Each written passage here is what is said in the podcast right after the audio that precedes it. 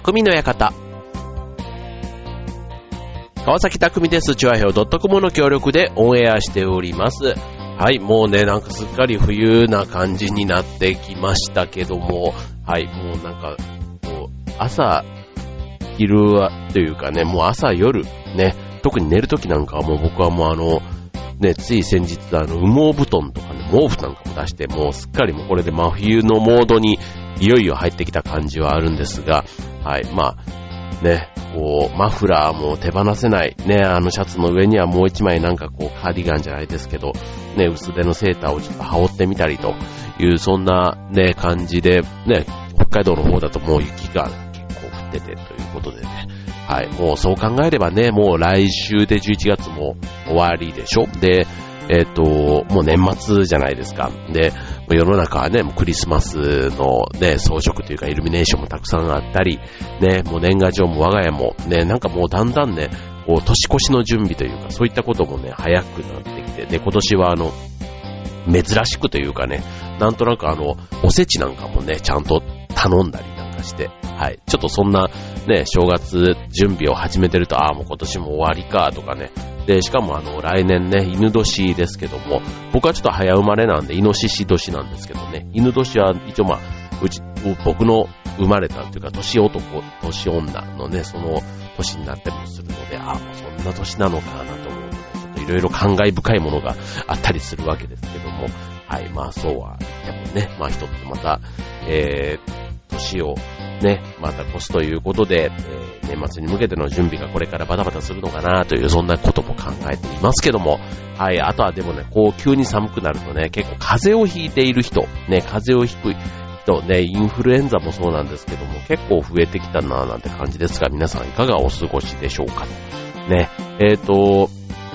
まあ年末といえばね、まあ僕は忘年会のね、スケジュールが、まあまあ、あの、入る方で、えー、っと、まあ、忘年会と新年会のね、配分を以前と比べるとね、まあ、忘年会が異様に多くて、新年会が落ち着いてるみたいなところから、で、これやっぱりね、年とともにっていうとまた言い訳がましくなるんですけども、こう年内ね、こう頑張ってこう詰め込むというよりはもうね、もう年内無理だったら年明けでいっか、みたいな、なんかそういうノリ、世代になってきた感じがあってですね、それはそれでね、ペース的にもちょうどね、こう配分っていうか良くなって、あの体も楽で、ね、いい面も当然あるんですけども、はい。まあ、あの、なんかね、年内は年内でお世話になった人というか、ね、今年もお疲れ様でした、みたいな人たちはね、なんかこう、年内できっちりこう、会って挨拶したいな、なんていう人も結構いたりしてですね、例えばあの、この間ね、やった船橋競馬場のダートランみたいな、ああいった打ち上げをやるのは、なんか年の節目というかね、こう、キリがいいところでお、お世話になりました、来年もよろしくみたいな感じで、えー、会い、会いたい人たちは、なんか、あのー、ちゃんと年内にやっときたいなっていうのもあったり、逆にあの年に1回しか会わないみたいな人たちだったりすると、まあ、今までは結構ね、年内で会って、いや、1年どうだったみたいな話じゃないですけど、久しぶりみたいな感じで会うことが多かったも、逆にそういう方はね、あの、新年というか、年明けにね、なんかあの、去年の振り返りと今年1年ね、また元気に過ごそうじゃないですけども、なんかそんな感じでね、年明けにあっても全然、あの、むしろそれはそれで、あの、タイミング的にいいなぁなんていうふうに思って、なんかそういった回は結構ね、年明けに移行していく傾向が、僕の場合はあるんですけどね。まあそれでもあの、会う人たち、友達とかがね、まあ、減らずにというか分散してるだけで、はい、あの、仲間割れとかね、仲が悪くなってるわけではないので、まあ、それはそれでいいなぁ、なんていうふうには思っているわけですけども、はい。えー、っと、まあ、あとね、こう、年末年始近づいてくると、さっきのその忘年会、新年会続くどうしてもね、こう、食生活が乱れる。うん。あの、酒もね、もう増やしちゃいけないと思いつつ、ね、学習しないんですね。よく飲んでしまうわけですよ。はい。まあ、でもね、それはそれで、まあ楽しいからっていうのもね、それはいいことなんですけども、まあちょっとね、体にも気を使って、え、あの年末年始楽しみながら過ごしたいなと思っています。はい。ということでね、えっ、ー、と、改めてね、みんな知っている話かもしれませんけども、ね、ちょっと年末年始気をつけたい、えー、太らない食生活、今日はテーマにお送りしたいと思います。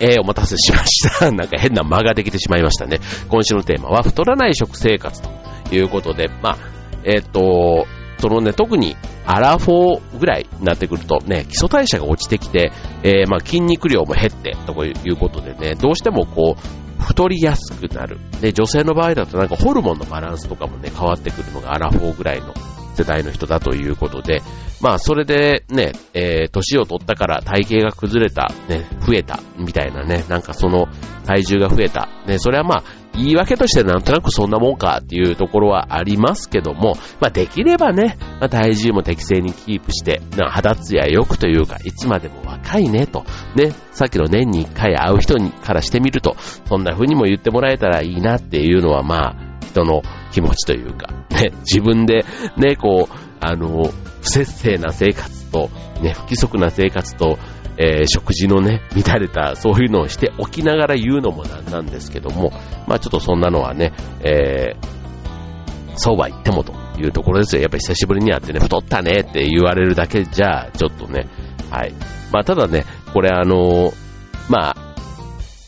太る食生活、ね、乱れる食生活、ね、えー、っていうのは、いろいろやっぱりね、あの、当然原因がなければ太らないわけですよ。そういうね、太る原因があるから、だからまあ太る原因、要はいっぱい食べてるわけですね。はい。何気に完食とかしないんだけどとかね、そういった人、ね、も、もちろんしないより、ね、してるよりはしない方がマシなんですけども、まあそれでも完食はしてなくても、トータルの1日の、まあ摂取量っていうんですか、まあ食事の量が多いとか、あと食べ方とかね、まあそういったところが、やっぱりこう、太る原因になってくるということで、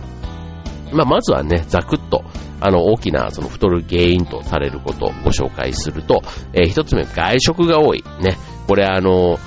まあ、ある程度ね、こう、付き合いが増えると外食が増えるっていうのは、これ男性、女性関わらず、仕方がないことかもしれませんけど、例えば接待とかね、あったりすると、自分の都合だけじゃなくてね、相手方から誘ってもらうとかっていうのはね、なかなか無限にできないもんでしょうし、はい。で、まあ、あとね、そういう年末とかになってくると、年末ぐらいはちょっとね、リッチにと言って、ついついね、あの、カロリーがオーバーしがちな食事をね、選びがちだったり、あとは外食なんかもね、こう、昼だけ、あ、夜だけじゃなくて、昼なんかもね、ランチでなんていうとね、ちょっとそういうのも太りやすくなるきっかけになるというとこですね。だから外食でも、まあそのね、メニューをね、サラダとかそういった選べるようなところだったらね、いいかもしれませんけども、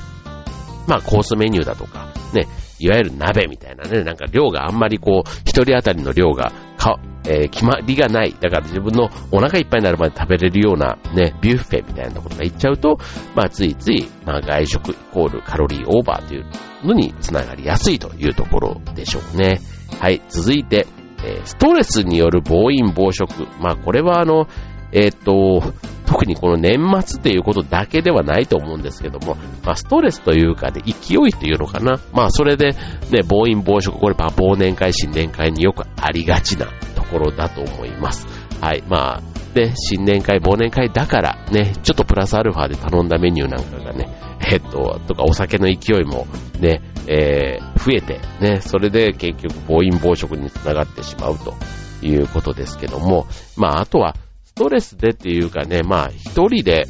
こう、なんか、ケーキブッフェみたいなやつとか、まあああいったものとかね、行く方もいると聞きますけども、ああいったのはどっちかというとちょっとストレス発散の要素が多いのかな。うん。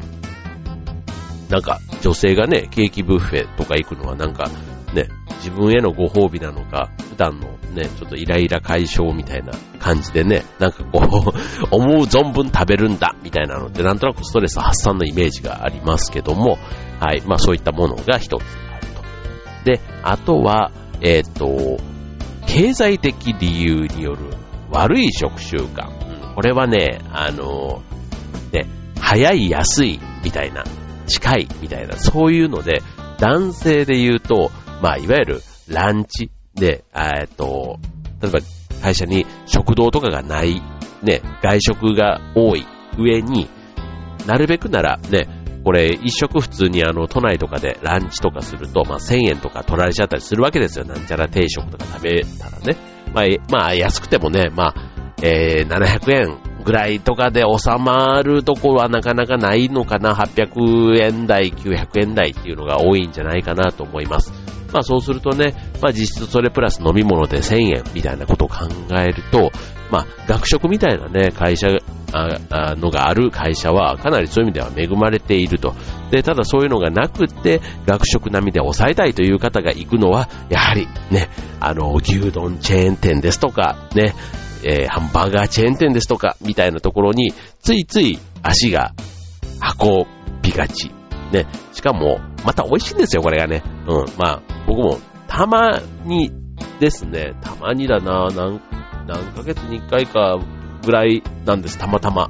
たまたまちょっとそういう、あの、外出機会もそんなに多くないので、たまにね、こう週末とかでふらっと一人で出かけた時に、ね、お昼を外で食べるってなって、コンビニじゃーってなった時に、ね、そういう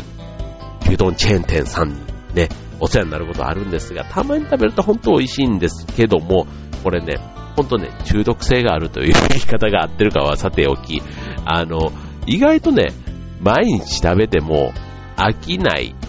あの、メニューの豊富さと、うん、あと味付けだから、偏りますよね。あの、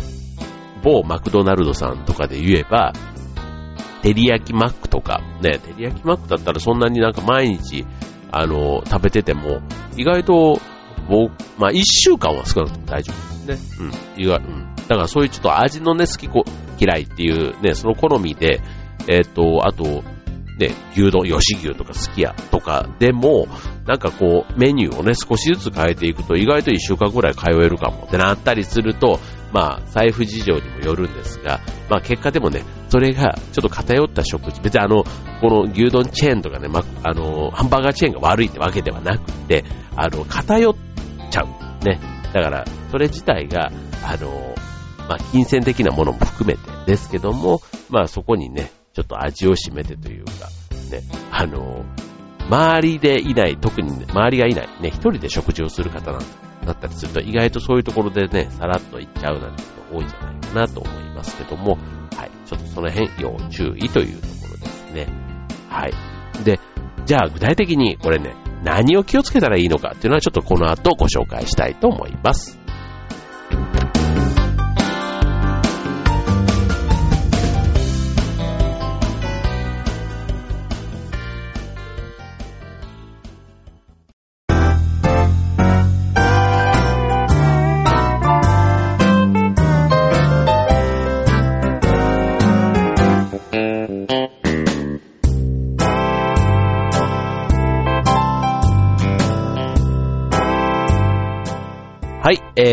続いては、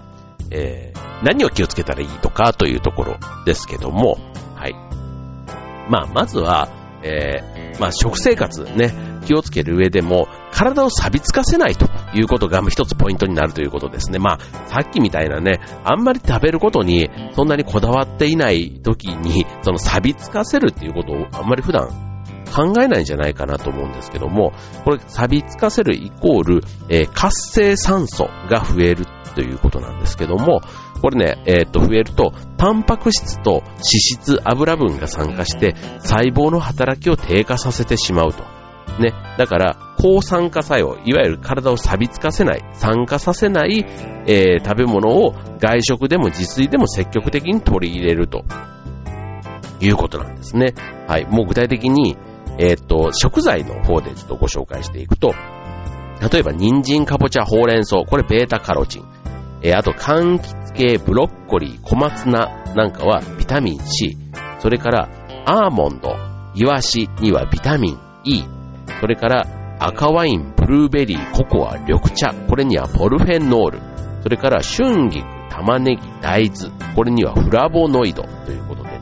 これらが抗酸化作用、体を錆びつかせない栄養素ということで、はい、まあこれをね、意識してというね、えー、と、まあちょっとね、キーワードとして覚えといてね、これがビタミン E とかね、テストじゃないので、全部覚えると大変かもしれませんけども、なんかね、えー、と、食材に結構野菜系が多かったりしますし、あとはね、鍋とかになんか入れる食材としてね、ちょっと工夫してみてもいいんじゃないかなとか、ね、思いますよね。あの、カレーの具にしてみるとか、ね、そんなんでもいいかもしれませんね。はい、というのが一つ。で、続いて、糖化を防ぐ。ね、糖化。まあ、いわゆるあの、ご飯とかね、え、ー、と、ああいう炭水化物系のものですけども、まあ、糖化とは、えー、糖ね、砂糖の、砂糖の糖に、えー、化です。化っていうかね、えー、酸化の化。ね、えー、で、タンパク質と糖が結びつくことということで、これによって、えっ、ー、と、体や肌の老化を早めたり、肥満も加速させてしまうということなんですね。で、糖化を防ぐためには糖分を摂取しないということではなくて、食べ方を意識するということなんです。はい、これあの、炭水化物の取り方って、あの、よく満腹中枢を刺激するために、そのご飯をね、どのタイミングで食べるかっていう話なんで、えっ、と、例えば最初は野菜から食べて、最後にね、ご飯を食べるといいなんていう、ね、そんな話もありますけども、えっ、と、例えばご飯ね、一膳食べるときに、最初、ね、ご飯を食べる、本当のね、食事を食べる20分ぐらい前に、そのご飯の3分の1ぐらいをお腹の中に入れると、それが、えっ、と、20分ぐらい経つと、まあ、消化され始めて、ちょっと、やや小腹が要は満たされた状態になる。そこから本当の食事を始めると、あの、お腹がいっぱいになる。だから同じ量でも、えっ、と、その空腹感がないというか満腹感があるということなんですね。はい。えー、なので、えっ、と、もうちょっと言うと、食事に食べる時間ですけども、あ食事をね、食べる時間を、えっ、と、結構、夜ご飯でも一人で食べると僕10分ぐらいで結構食べ終わっちゃうのかな。まあまあ、あの、量があったとしても、これが良くない。うん。そう。だからゆっくり食べましょうってことで、あの、最低でも20分ぐらいね、かけて食べることで、まあ量もセーブできるし、あとは糖分摂取という意味でも抑えられるということなんです。確かにね、10分ぐらい食べちゃうとね、その後もね、なんか、あの、ポテチまでは食べないですけども、結構ね、なんかお菓子というかね、なんかあの、スイーツ的な、クッキーじゃないな、なんかそういうね、洋菓子とかがあったりするとね、ついつい、あの、デザート代わりに手が伸びちゃうんですけども、はい、そういったことが良くないということですね。はい。まあ、そういう意味ではね、反省の材料がいっぱい僕の場合はありますけども はい。で、えっ、と、さっきのその、食べる順番ダイエット的なやつで言うと、そう、そうやって先に炭水化物を取っておくと、総量は変わらないけども、随分満腹感があるということなんですね。はい。まあ、ただね、これね、僕あの、やったことは、ないんですけども、心当たりとして言うと、そう、一回ね、小腹が満たされた後に、その美味しい食事を美味しいというかね、そのメインを食べるっていうのってなんかちょっと残念な感じがしません？なんかやっぱりね、お腹が空いてる時に一番美味しいのを先に食べたいみたいなね、そんな要求があるので、なんか小腹がちょっと満たされた後に、なんかすごいね、美味しいのがこうあっても、なんかちょっとね、もったいないっていうのかな。まあ、味わって食べれて、ね、ダイエットのためにはいいのかもしれないんですけども、だからね、僕はね、あんまりこうね、言っときながら、まあそれがね、太らないって意味では効果があるのかもしれませんけども、ちょっとね、そういう分割して食べるっていうのはね、ちょっと、あの、紹介しておいて、否定するみたいな感じなんですけども、はい。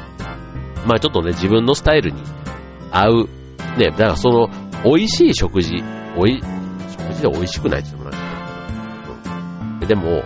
えっと、楽しみにしてるやつは、やっぱりね、最初から普通に食べた方が僕はいいなと思いますよね。ただ、あと義務として食べるみたいな人っていません？なんか、あの、食事は別にそんなにこう、こだわってるわけではない。ただ、なんか、昼だから食べないとダメみたいな、なんかそんな感じで食べてる人が 僕の周りね、ちょこっといるんです。だから、あの、極論、あの、食べないなら食べないでも一日過ごせるって人、うん。すごいなって思うんですけどね、もう僕なんか昼食べなかったらもう2時ぐらいクラクラしてきてね、もうなんかチョコレートなりなんなり、ね、あの、食べないと、なんかこう血糖値が上がんないとこう、仕事のテンションが上がんないみたいな感じがあってですね、はい。ついつい手が伸びるんですけども、はい。そうじゃない人も結構世の中にはいるというのもね、はい。ですが、まあそういうことを別にあの、真似しなくてもいいんですけども、はい。まあちょっとね、食べ方一つ工夫するだけでも、えー、太らない食生活実現できるということですね。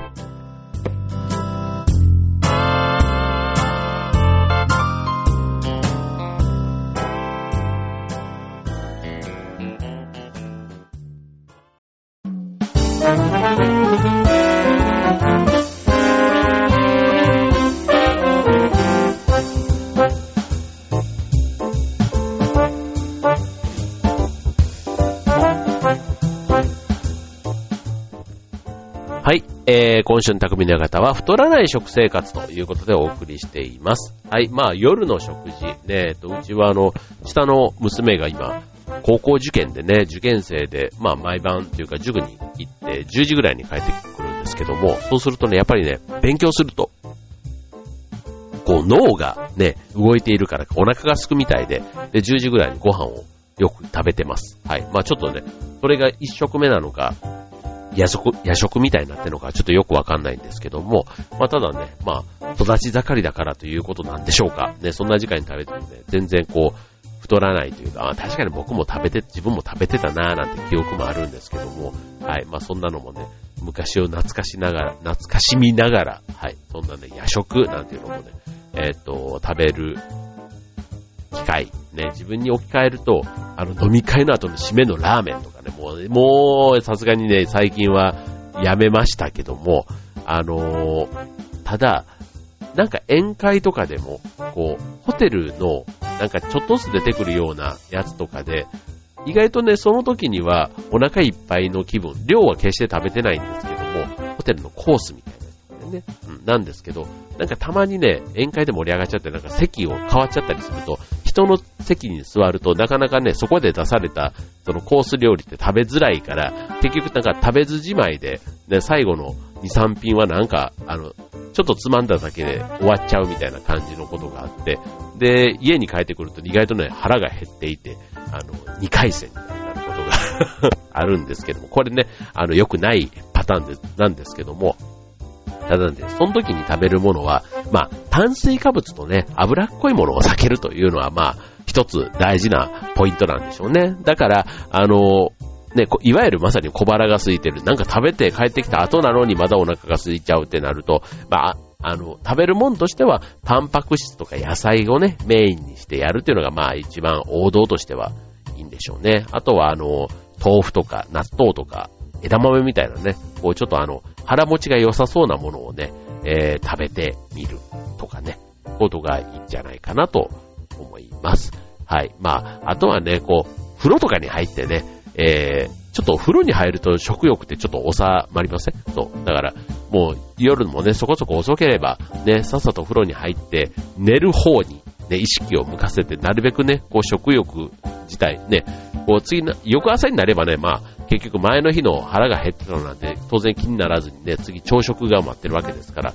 それを食べればね、まあそれでクリアしてしまうと考えると、その晩のね、食欲だけを、ね、こう飲んで帰ってきた後とかだとね、意外と勢いづいてて、意外と食べれちゃったりまたするのが、立ちが悪いところなんですけども、そこをね、うまく自分でコントロールしておくと、ね、その日に作った負債をね、残すと次の以降、次の日以降に、なんか運動とかでね、こう、カロリーを消費しないとダメって、なんか自分に返ってくる感があったりすると、意外とその日の晩も、ね、そこまで冷静になれるんだったら、あの、余計なね、プラスアルファのこう、食事を抑えられるんじゃないかなと思いますね。はい。まあね、食事って結構楽しいじゃないですか。ね。だからそれをね、我慢するのが嫌だから僕の場合はね、運動とかをして、なるべくね、好きなものは好きな時に食べれるようにしたいなっていうのがあるんですけども、まあ、ただね、運動は運動でね、あの、決して楽じゃないんですよね。そう、あの、スポーツが好きっていうんだったら、全然それはそれでいいんですけども、だからダイエットのために運動っていうとね、どうしてもね、なんかモチベーションがこう上がりづらい。だから、そっちに行かないために食事を抑えるっていうのも、どっちもね、だから結構大変な部分ではあるので、はい、まあ自分に合った方をね、こううまくバランスよく、ね、運動を全くしないから食事